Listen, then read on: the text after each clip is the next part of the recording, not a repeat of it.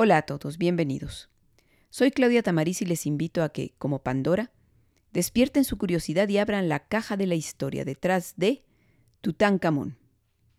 Como vimos el episodio pasado, el 4 de noviembre de 1922 se descubría casi intacta la tumba de un faraón con todo su ajuar funerario, o casi todo. Tutankamón se convirtió entonces en una estrella, en el personaje más conocido del antiguo Egipto, pero del que en realidad se sabía muy poco, porque en su tiempo fue un rey menor dentro de la dinastía a la que pertenecía, la dinastía 18, una de las más importantes del antiguo Egipto. ¿Qué se sabe hasta ahora del habitante de la tumba KB62? Los historiadores han pasado años tratando de conocer su historia y su legado, y mucho de lo que se ha reconstruido aún es incierto. Se sabe que nació durante la dinastía 18 dentro del periodo denominado Reino Nuevo o Imperio, que se extendió desde el 1550 al 1295 a.C. Se sabe que no se llamaba originalmente Tutankamón, sino Tutankatón. Y se sabe también que, y esto es después de barajar varias posibilidades, se ha demostrado, gracias a un estudio de ADN de varias momias reales realizado en septiembre entre, septiembre del 2007 y octubre del 2009, que su padre fue Akenatón, el faraón hereje, y su madre una esposa secundaria de éste.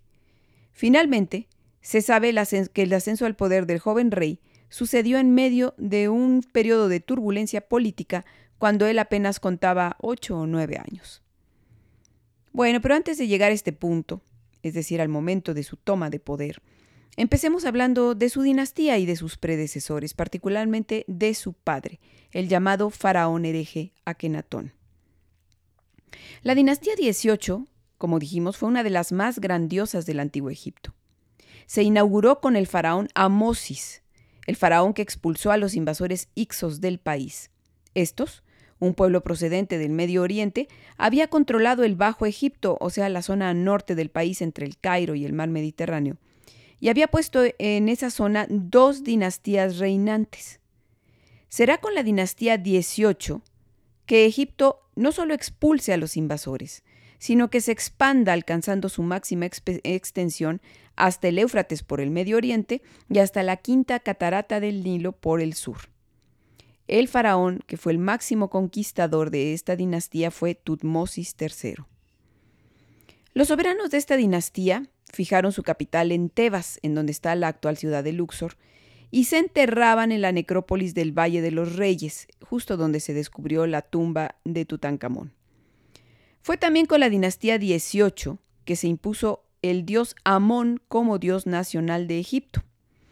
Amón era una divinidad tebana, o sea, de la ciudad de Tebas, y su templo principal era el templo de Karnak.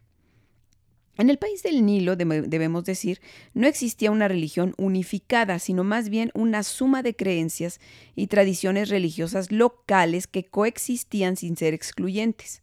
De ahí que el panteón egipcio estuviera integrado por numerosas divinidades, digamos que eran divinidades de las diferentes eh, regiones y ciudades. Pero a partir del Reino Medio, y especialmente durante la dinastía 18 del Reino Nuevo, el culto al dios tebano Amón se impulsó en todo el país. Y esto fue como recompensa eh, de la dinastía, o sea, de los reyes, por el apoyo que su clero eh, había dado a diferentes monarcas. Por ejemplo, eh, Tutmosis III, del que ya hablamos que fue el principal conquistador, les, les debía mucho a los sacerdotes de Amón porque de hecho él no estaba destinado a reinar, pero fue designado como rey gracias al oráculo divino del dios Amón. Y como recompensa, Tutmosis, después de, de, haber consolidado sus conquistas, enriqueció las arcas del dios con los botines conseguidos en ellas. Este no fue el único caso en que se dio esta provechosa alianza entre los monarcas de la dinastía y los sacerdotes del dios tebano. Antes de Tutmosis, su madrastra y regente, la reina Hatshepsut, de la cual en otro podcast ya hablamos, fue legitimada en el trono con un truco divino. Se justificó su ascenso al, al poder al afirmar, esto con anuencia del clero de Amón, con respaldo del clero de Amón, que ella era hija del dios cuando éste tomó la forma de su padre, su padre era Tutmosis I, para cohabitar con su madre y engendrar a Hatshepsut. Este mismo recurso, eh, este mismo truco divino de que, de, que, el Dios se convirtiera en el padre de uno de los em, candidatos al poder, se utilizó también para legitimar a Amenhotep III, un faraón que también, eh, en los faraones eh, Amenhotep también se les llama Amenofis III. Bueno, pues este señor Amenhotep III era el abuelo de Tutankamón y de la misma manera que consiguió legitimarse en el poder, Hatshepsut lo logró también eh, el abuelo de Tutankamón. Así pues, como vemos, los monarcas tebanos de la dinastía XVIII debían mucho al clero de Amón y por eso lo enriquecieron y lo empoderaron al grado de que llegó a hacer peligrar a la propia institución monárquica. Es por ello que justamente Amenhotep III, considerando que ya había pagado su deuda con Amón, empezó a romper con su clero. Por un lado, trasladando su capital a otra ciudad más al sur, Malcata, y estableciendo relación con el clero de otra ciudad, Heliópolis, y con el dios de esta ciudad, Re. O sea, empezó a separarse del clero de Amón. Pero será su hijo, Amenhotep IV, quien romperá totalmente con Amón y sus sacerdotes al impulsar una reforma religiosa única, puesto que estableció en Egipto la creencia en un solo Dios, Atón, el disco solar, o sea, era un monoteísmo. Se trataba de un nuevo concepto religioso por cuanto Atón era una concepción abstracta de la divinidad que rompía justamente con la multiplicidad de dioses que además tenían formas antropo y zoomórficas. Atón, en cambio, era una fuerza inmaterial sin forma humana o animal que originaba la vida y mantenía en funcionamiento el universo, manifestando su poder a través de los rayos de luz del disco solar. Así el sol no era un dios en sí mismo, sino la manifestación de la divinidad. De hecho, plásticamente se plasmaba al dios Atón como el disco solar, cuyos rayos descendían y terminaban en manos que brindaban sus dones al faraón. Pero aquí hay algo importante. Entendamos que más allá de su profundidad teológica, del hecho de que ya se esté manejando un monoteísmo, la reforma de Amenhotep IV era una lucha por el poder político, disfrazada de enfrentamiento religioso. Y para vencer a sus adversarios, es decir, al clero de Amón, el faraón construyó un templo a Atón justo al este del recinto sagrado de Karnak, declarándoles así abiertamente la guerra. Les plantó a su dios junto a, eh, al dios Amón, junto al templo del dios Amón. La cosa no quedó ahí. En el año quinto del reinado de Amenhotep IV, este cerró el, al culto los santuarios de Amón y mandó borrar su nombre de los monumentos de Egipto. Verdaderamente estaba acabando con el culto del, del dios nacional. Luego cambió su propio nombre, ya que Amenhotep significa Amón está en paz, y lo cambió por el de Akenatón, el esplendor de Atón, y después mandó edificar una nueva capital, Aketatón, el horizonte de Atón, hoy Tel el Amarna. Entonces creó toda una nueva doctrina en torno al Dios único. Su esposa principal, que era la, pues, la gran esposa real, Nefertiti, fue su más fiel aliada y se convirtió en su acólito dentro del nuevo culto, como le correspondía por ser la esposa divina. En la nueva religión, solo el monarca sería el intermediario entre su pueblo y el Dios. La originalidad de la reforma religiosa de Atón consistió en hacer todo lo que reprobaba el clero de Amón.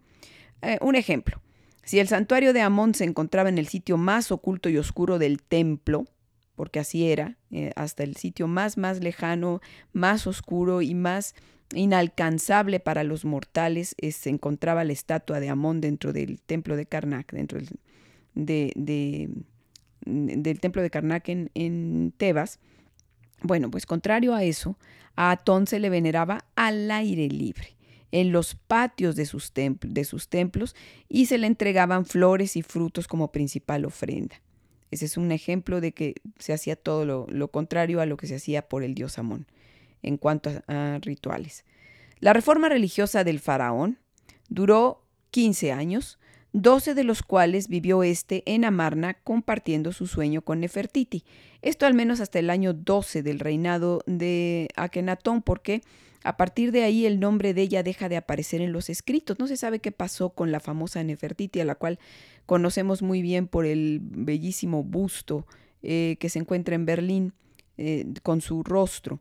Eh, ella deja de, aparecer en los escritos y hay teorías de que murió, otras de que se separó del faraón y se alejó de él. En fin, no se sabe muy bien todavía ciencia cierta qué sucede con ella, pero desaparece de la historia. Bueno, pues resulta que con Nefertiti, Akenatón tuvo seis hijas, con las cuales incluso se retratan varias veces los monarcas en, los relieves. Eso significó que el llamado en ese momento Tutankatón, acuérdense que no se llamaba Tutankamón, sino Tutankatón, porque significa imagen viviente de, Atón, y ahora entenderán por qué tenía otro nombre, no tenía nada que ver con Amón. Bueno, pues entenderán que Tutankatón no fue hijo de Nefertiti, porque ella solo tuvo hijas. De acuerdo a un estudio del ADN de la momia de Tutankamón, eh, el mismo que el mismo estudio que determinó que su padre era Akenatón, determinó que su madre era una mujer momificada, una momia encontrada en la tumba KB35. La cuestión es que se ignora cuál es, la, cuál es la identidad de esta mujer, no se sabe quién es. Solo se sabe también gracias a través del estudio de ADN que era hermana de Akenatón. Eh, bueno, aunque no fue muy común, el incesto sí se practicó en la familia real en el antiguo Egipto. Y dos personajes del antiguo Egipto que lo practicaron fueron justamente Akenatón, que vemos que lo practica con su hermana y más tarde lo hará con su hija, y, el mismo Tutankamón, que se, se casó con su media hermana. Bueno, entonces la madre de Tutankamón es pues una hermana de Akenatón, pero no se sabe su nombre, no se ha identificado a esta, esta personaje. Como veremos, este parentesco de consanguinidad entre sus padres, pues el hecho de que fueran hermanos los padres de Tutankamón, pudo ser la causa de las muchas dolencias que padeció el joven rey. Porque más adelante veremos que estaba eh, bastante, eh, era bastante enfermizo y padecía varias cosas. Bueno, la reforma religiosa de Akenatón duró apenas poco más que su vida. El principal fallo de la nueva religión es que todo giraba en torno a la persona de su creador. O sea, todo en torno a Kenatón. Él era el sumo sacerdote y todo, todo lo que se refería al Dios lo determinaba él y en todo caso la esposa, la, la esposa divina. Nunca se pensó en un sucesor como cabeza del culto al dios Atón. Así que cuando el faraón murió en el año 1347 a.C., pues la reforma se vino abajo, empezó la decadencia de del monoteísmo. Las fuentes, a partir de que muere Akenatón, las fuentes hablan de un sucesor al que llaman Esmencara y que parece que duró muy poco, pero no se sabe a ciencia cierta de dónde salió este personaje. Como dijimos, a partir de la muerte de Akenatón la información pues se vuelve muy escasa, Así que hay muchas teorías de cómo llegó Tutankamón al poder, porque pues al parecer no fue inmediata la, eh, el ascenso al poder de Tutankamón cuando muere su padre, sino que sube este personaje, es Menkara. Ahora, una de las más sólidas de las teorías que hablan de, de cómo subió Tutankamón al poder es la del egiptólogo francés Marc Gabol. Según él, Nefertiti sí murió antes que su esposo, y entonces éste se casó con su hija, con la hija que tuvo con ella, Meritatón. Ella fue la que se convirtió en la gran esposa real. Cuando Akenatón murió, Meritatón subió al trono en vez de Tutankamón, que era quien le correspondía por ser hijo carnal del faraón. Meritatón no tenía hijos, así que desposó a un príncipe hitita y será este príncipe el que reciba el nombre egipcio de Esmencara, que es el que aparece como faraón. Pero al parecer fue asesinado, lo que causó, por cierto, una guerra con el reino hitita. Y la reina, o sea, Meritatón, tuvo que gobernar en solitario por tres años, en los cuales al parecer inició el, el desmantelamiento del culto a Atón, el desmantelamiento del culto que iniciara su padre y esposo. Ahora, al morir Meritatón, el trono recayó en el pequeño Tutankamón, por lo que el poder efectivo, fíjense, el, muchacho era un niño de, de nueve años, lo que significa que él no pudo gobernar directamente, sino que en su lugar lo hicieron dos personajes de la corte. Uno de ellos fue un general, el general Oremheb, que fue jefe de los ejércitos del faraón y que era oficialmente el regente.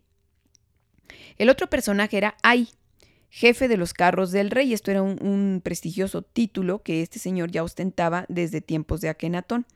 Este hombre, Ay, que era un funcionario, por cierto, de sangre real, era quien tenía el verdadero poder. Parece que antes de subir al trono, Tutankamón contrajo matrimonio con otra de sus medias hermanas, hija de Akenatón y Nefertiti, Angesempaatón. Esta era una forma de legitimar la transmisión del poder al pequeño porque la legitimación se daba a través de las esposas reales. Y bueno, pues esta chica era hija del faraón y su, esposa, su gran esposa real, Nefertiti.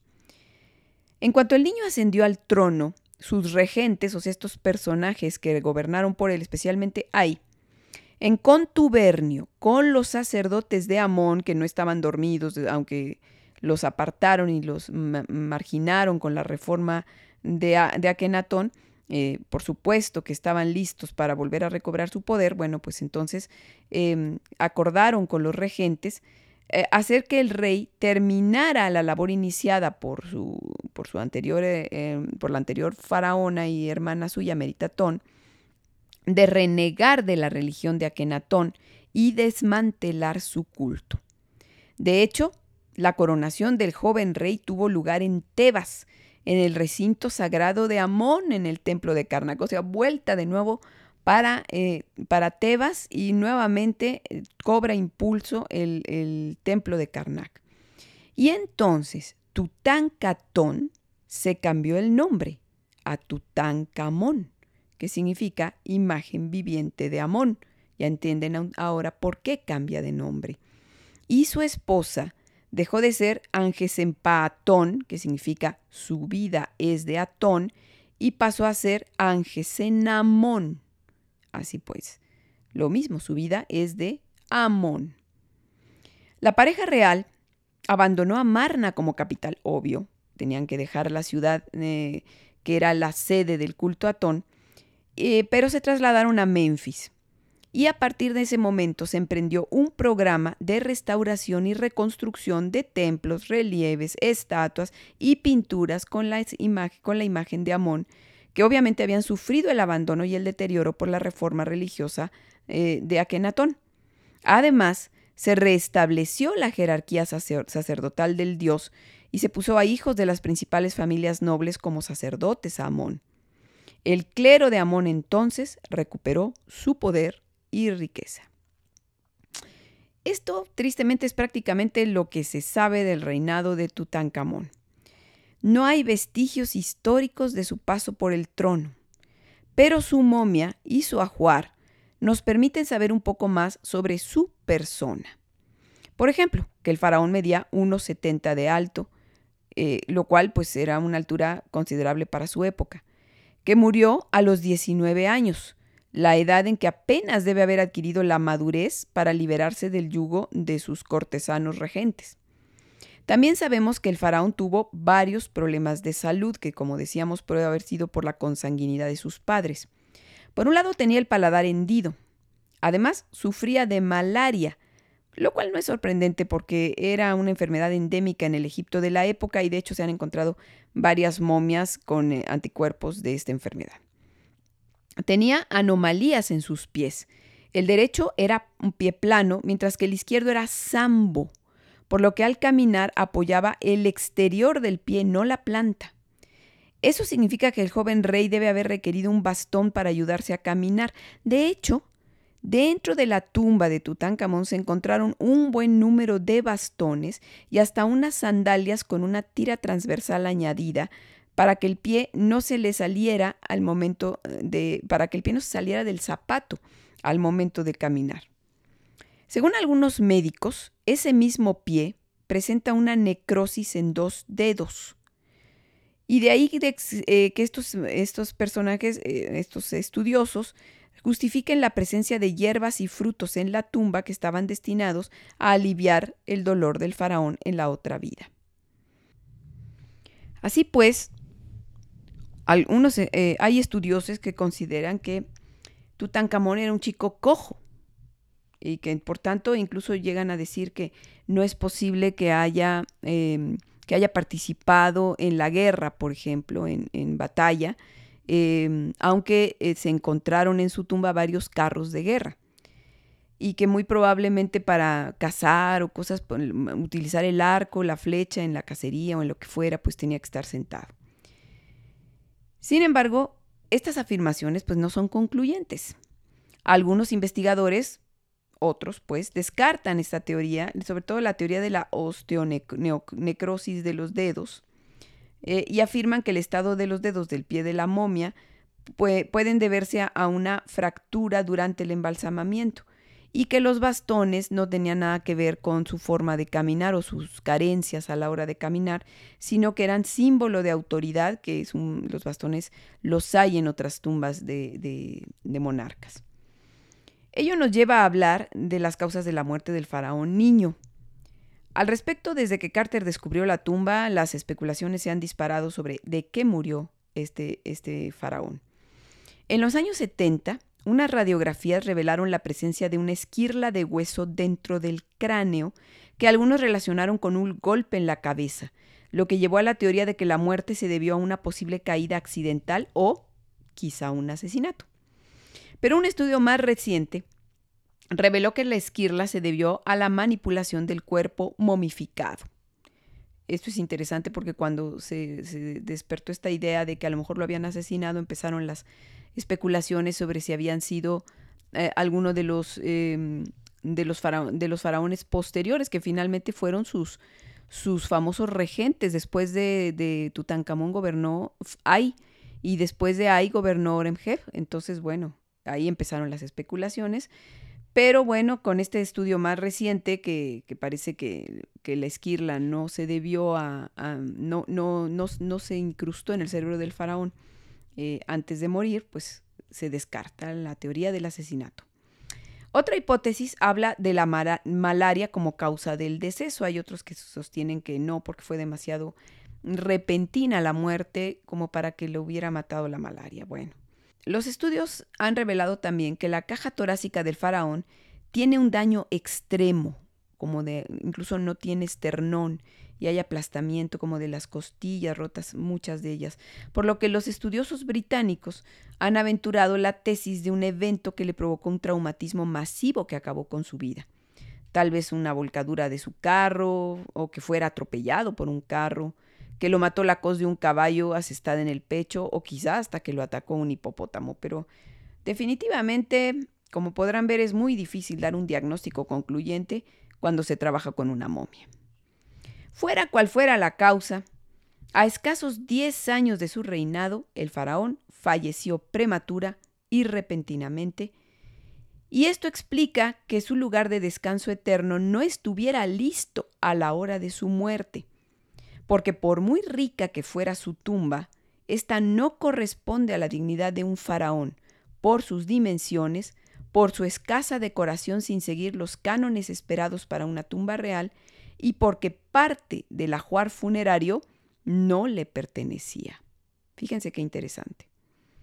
Es muy probable que su sucesor, que como dijimos fue el funcionario Ay, tuviera que adaptar una tumba ya existente para enterrarlo porque murió demasiado pronto y muy repentinamente, y que para completar el ajuar funerario ordenara que se añadieran objetos de otras personas, especialmente de su media hermana y antecesora en el trono Meritatón. Así los artesanos egipcios tuvieron que borrar el nombre de la dueña anterior y poner el de Tutankamón. Pero en algunos de ellos no fue posible borrarlo del todo y aún se ven restos del nombre borrado. Por eso se sabe que no eran objetos de él, no le pertenecían. Incluso hay alguno que otro objeto que todavía tiene el nombre de ella. Estamos hablando de objetos tan importantes como una de las capillas de madera dorada que guardaba el sarcófago del muerto. Se acordarán que el sarcófago eh, con la momia estaba encerrado dentro de otros sarcófagos y luego dentro de unas especies de cajas o capillas doradas, de madera dorada, eh, que, que, se guardaba todo esto como si fuera una, una, muñeca rusa. Bueno, pues una de estas capillas de madera dorada eh, tiene restos del nombre borrado de Meritatón. Igualmente encontramos esos en los vasos canopos en donde se guardaban las vísceras de la momia y, fíjense bien, en la famosísima máscara funeraria. O sea, la máscara funeraria no estaba destinada a su rostro, sino al de su antecesora.